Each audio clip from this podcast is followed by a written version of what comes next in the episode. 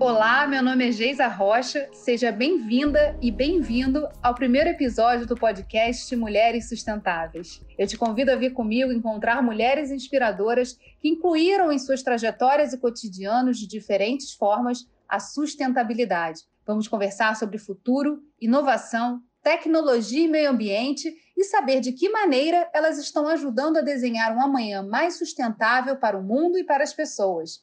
Essa série de conversas começou no meu Instagram, geisag.rocha. Por lá, apresento um pouco do meu trabalho como jornalista e coordenadora do Fórum da Alerj de Desenvolvimento Estratégico do Estado do Rio. E foi no fórum que aprendi muito sobre a temática da sustentabilidade. Agora, durante a pandemia, me surgiu uma inquietação. Eu queria muito conversar com pessoas que estão longe fisicamente, mas que dividem desafios comuns. E fiquei pensando, como que a gente faz isso? Aí lancei o desafio para cinco mulheres que admiro muito e que toparam me ajudar a dar forma a esse espaço. A cada episódio do podcast, vamos saber mais sobre o que motiva essas mulheres, como elas estão transformando seus espaços, mobilizando pessoas e experimentando soluções voltadas para o futuro melhor. São mulheres que não deixaram se abater pelas adversidades e que abrem caminhos para que outras possam se inspirar. Mas nesse episódio, o papo vai ser entre mim e você.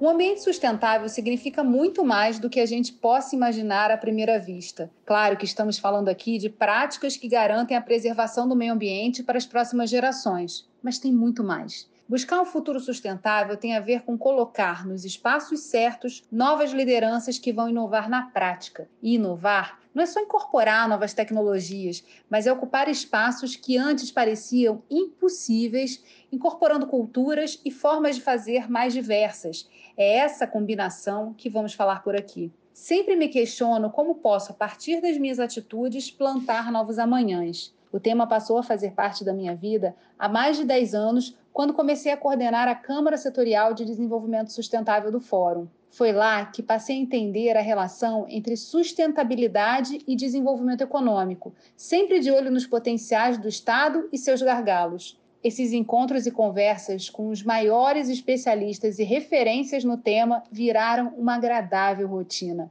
Uma das ações que surgiu na Câmara foi incluir o Estado do Rio no movimento Lixo Zero, um dos gargalos trazidos pelo setor fluminense de reciclagem.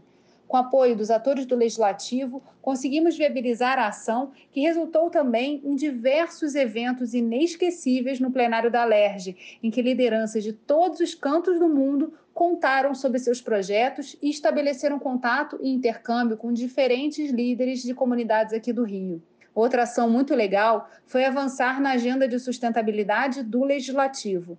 O primeiro passo foi a adesão da Assembleia Legislativa à Agenda Ambiental da Administração Pública, a 3P, programa do Ministério do Meio Ambiente. Trabalhar por isso me conectou a uma rede de gestores públicos incríveis que atuam em organizações públicas estaduais, municipais e federais e me colocou diante do desafio de buscar formas concretas de comunicar a sustentabilidade, seus impactos e resultados na organização e no cotidiano.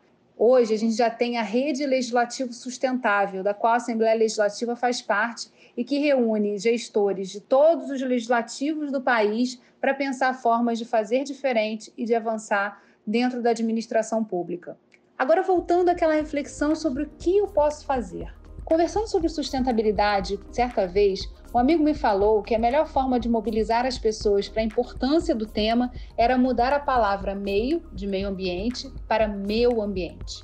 Achei genial. No meu ambiente, acredito que só podemos dizer que estamos caminhando na direção da sustentabilidade quando temos em mente algumas metas. A primeira delas é sair dessa lógica de consumo inconsciente, comprar sem pensar, sabe? Para fazermos boas escolhas, precisamos sair do automático e racionalizar nossas ações. Será que é uma maneira melhor de fazer o que estamos acostumados? Quando paramos para pensar, sempre encontramos algo que dá para ser consertado sem esforço. Os avanços da nossa sociedade atualizaram uma série de procedimentos. Será que alguns deles podem ser incorporados para otimizar a nossa rotina?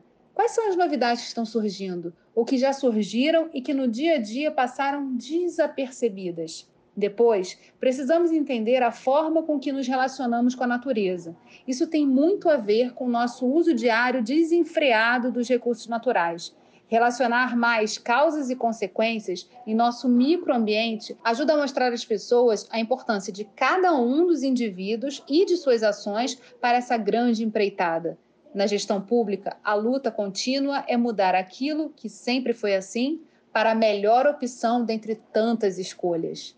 Então, se prepara para conhecer essas escolhas, não importa em que área você trabalha ou estude, porque aqui você terá contato com mulheres inspiradoras e plurais que ajudarão a tecer essa grande rede que sustenta, nos conecta e nos guia em direção ao futuro. Vamos nessa? Te espero no nosso próximo episódio. Segue a gente e ative as notificações para estar por dentro das novidades. E vem me visitar. Toda quarta-feira às 10 horas vai ter conteúdo novo no ar. Eu te espero.